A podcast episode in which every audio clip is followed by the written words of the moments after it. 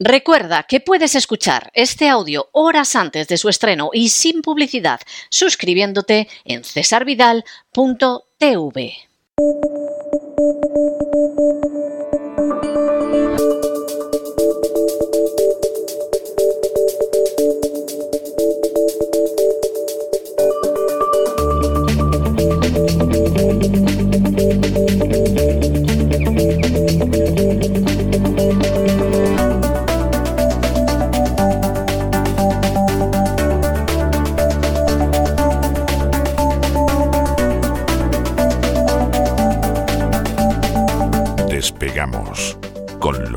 Ramírez.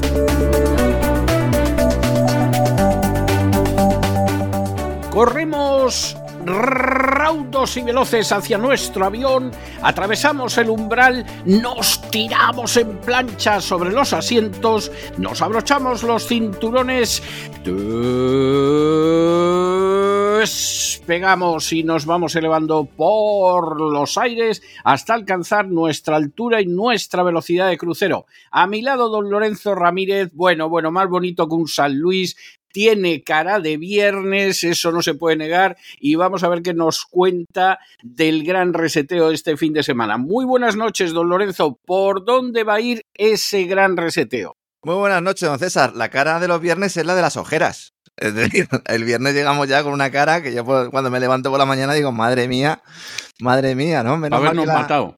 Sí, menos mal que la, que la semana tiene cinco días, iba a decir cinco días laborables, aunque nosotros trabajamos todos, ni siquiera el día que tenemos que santificar al Señor, por lo menos me da culpa, también nos toca trabajar un poquito. La verdad es que mañana vamos a hacer un programa eh, entretenido, yo creo que incluso divertido. Vamos a intentar eh, salir un poco de la negatividad en la que estamos en los últimos días, eh, no porque nosotros seamos negativos, sino porque nos llevan, la actualidad nos lleva de la mano a ser negativos. Vamos a hacer un programa, vamos a salir de la Tierra, vamos a salir de la Tierra, vamos a a seguir en órbita, no como hizo el Miura 1, el cohete español, que lo que es el lanzamiento estuvo bien, ya la vuelta estuvo más complicada y no era un cohete que saliera al espacio, eh, ni siquiera, bueno, pues eh, los que lo han diseñado eh, pensaban, ¿no? Que podría tener la capacidad, ¿no? De poder volver en condiciones. Mañana vamos a ir un poco más allá, vamos a hablar de la guerra de los satélites, vamos a hablar de esa Star Wars 2030, vamos a hablar de satélites, vamos a hablar de globalismo espacial y también vamos a hablar de transhumanismo en Marte en un programa que lo va a tener prácticamente todo.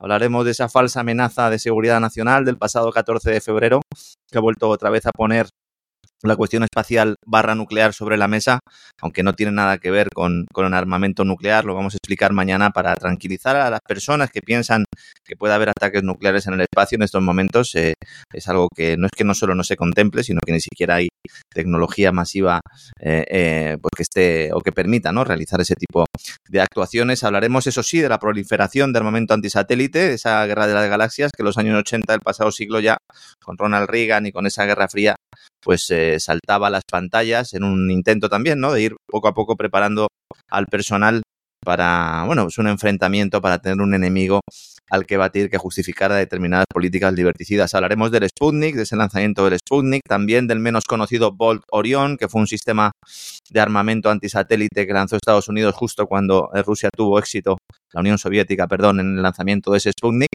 Y lo que hizo Estados Unidos, en lugar de mandar otro satélite, fue mandar un, un avión con misiles a ver si se podían cargar el Sputnik, ¿no? Mañana lo contaremos de primera mano, hablaremos, eh, pues cómo en la actualidad, sobre todo en las últimas semanas, se ha puesto muy de moda todo esto, con ese anuncio también de Kamala Harris eh, sobre la no proliferación de armas antisatélite y el informe de la inteligencia estadounidense sobre la verdadera capacidad rusa en el espacio.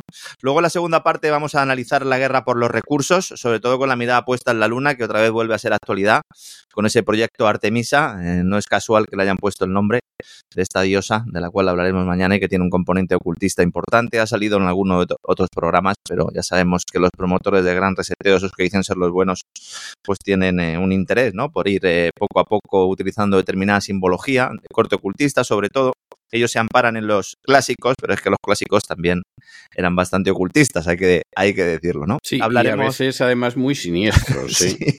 Vamos a ver una imagen de, la diosa Artemisa mañana en el programa que yo creo que no ha visto nadie, una representación que no ha visto nadie porque estamos acostumbrados, la diosa Artemisa es también Diana Cazadora, estamos acostumbrados a verla con, el arquito, ¿verdad? Y, de una manera pues bastante friendly, vamos a decirlo así. Mañana vamos a ver una imagen de Artemisa que más de uno pues no le va a llegar la camisa al cuello.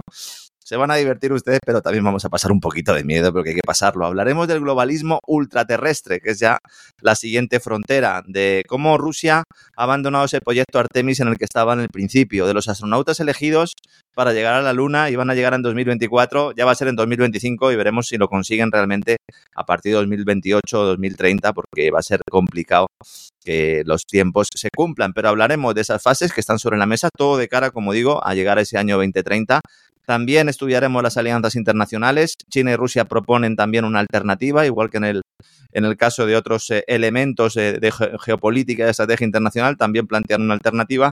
Hablaremos de fracasos también importantes, el de Luna 25 por parte de Rusia y el accidente en Marte, el último accidente del pequeño dron, es una especie de helicóptero que está allí y que, bueno, pues vamos a ver algunas imágenes y realmente, pues eh, muchos comprobarán que el, famoso planeta rojo, que nos decían que era muy rojo y que veíamos en las imágenes de la NASA, pues insisto, como en la película Desafío Total, que era muy rojo, resulta que no es tan rojo y que parece eso el desierto de Monegros en, en un día nublado. Sí, sí, sí, la verdad es que es así, sí.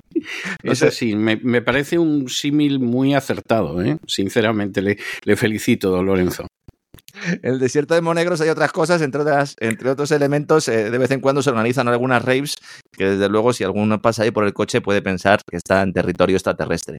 Hablaremos de hielo en Marte, también hablaremos del CO2 en Marte, porque ya están viendo que cuidado con las emisiones de CO2 en Marte, hasta ahí llegan los tentáculos de los malos. Y luego en la parte final pues hablaremos de, de Elon Musk y de esa arca de Noé que quiere construir, Starship 3, una especie de nave en la cual pues eh, sería un Noé moderno. Elon Musk no está bien de la cabeza y mañana vamos a volver a demostrarlo.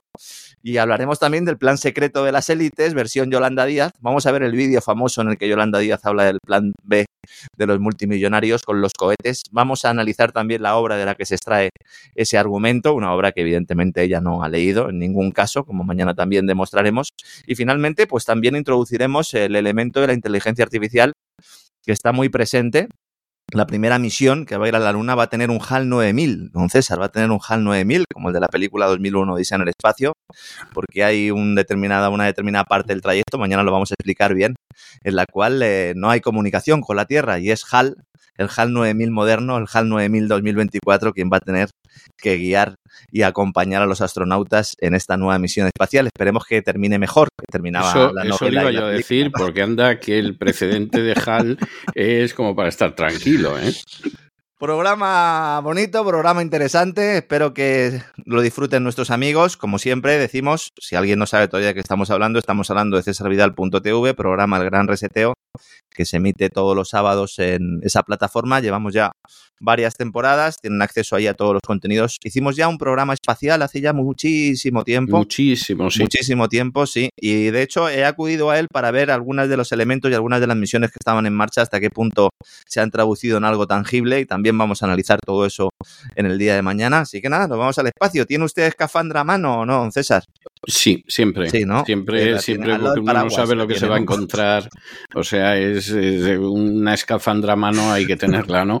Me, me, ha hecho usted recordar aquella canción de, de Serrat en un álbum que no tuvo mucho éxito porque era musicar poesías de un autor hispanoamericano, la verdad es que no tuvo mucho éxito, pero había una canción cuyo estribillo decía y hay que tener siempre a mano una mujer desnuda. Hombre, Esto visto desde un punto de vista masculino, obviamente. Si hay que elegir entre escafandra y mujer desnuda, pues ahí ya lo pone usted complicado. Yo la escafandra la tengo, lo otro ya le adelanto a usted que vamos, ni, ni, ni en sueños. O sea que, esa es la historia que hay. Pero de la manera que me ha dicho, ¿tiene usted una escafandra a mano?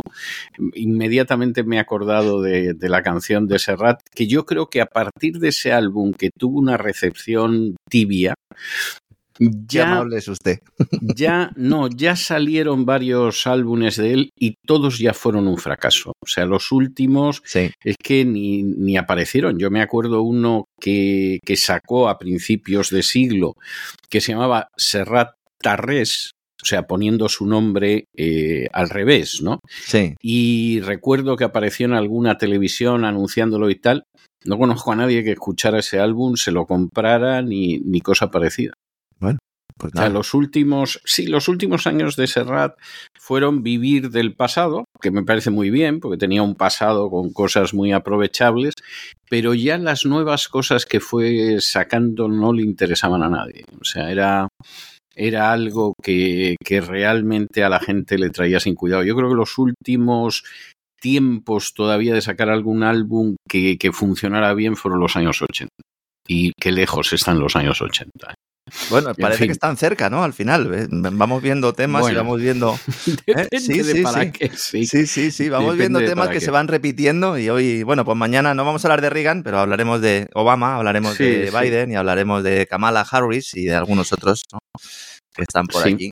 Yo me me, estaba acuerdo. acordando también, decía usted Serrat, me acordaba de la clásica canción del Mediterráneo y el Miura Sí. 1 no lo estuvieron buscando en el Mediterráneo, lo estuvieron buscando en el Atlántico porque lo lanzaron de Huelva y no, no lo pudieron encontrar. Bueno, pues a lo mejor si hubieran buscado en el Mediterráneo, a lo mejor es que estaba ahí. A lo ¿no? mejor, a lo mejor A lo hubiera mejor. aparecido, sí, quién sabe. Yo recuerdo, bueno, recuerdo muchas cosas de Reagan porque me pilló en mi, en mi juventud, ¿no?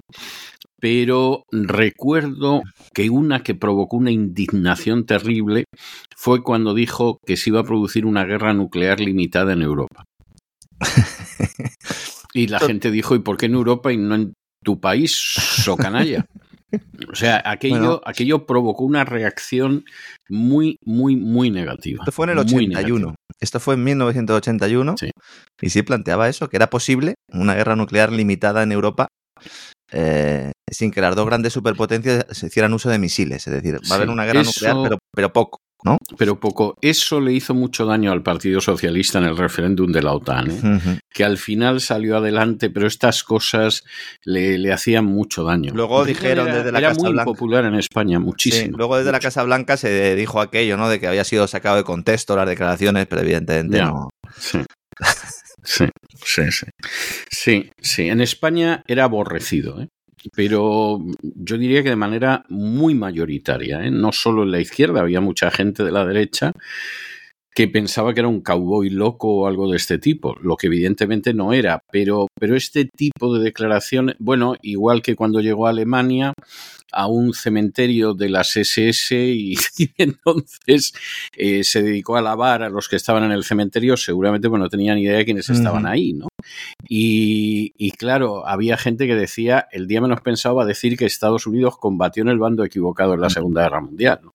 Bueno, eso Era- lo podría decir ahora Joe Biden perfectamente, ¿no? Eso sí Joe que Biden ahora lo diría. Diría cualquier sí. cosa, Sí, hay gente que lo dice, ¿eh? hay gente que lo dice. También es verdad que en el Parlamento canadiense se aplaudió a nazis eh, y, y- Sí, y sin ningún tipo de problema, cuando la mayor parte de las personas que estaban allí estoy convencido de que no sabían quién era el sujeto aquel que No, llevaron. yo estoy convencido de que tampoco. Cuando dijeron que era un, Un luchador, luchador, por la libertad de Ucrania, no vieron los años y dijeron, uy, si está luchando por la libertad de Ucrania es un nazi, con la edad que tiene. Claro. No, no, porque además el desconocimiento de la historia eh, cada vez es más general, lamentablemente, en todo el mundo, pero, pero verdaderamente en Norteamérica es, es pasmoso. Era de las SS, ¿eh? Y dimitió el presidente Sí. de la Cámara Baja de Canadá Sí, después de aquello, sí, ¿eh? También hay sí, que porque decirlo, ¿eh? alguien, alguien tenía que pagar el pato, porque claro, tienes que dar explicaciones a las comunidades judías y al embajador de Israel y a otra gente.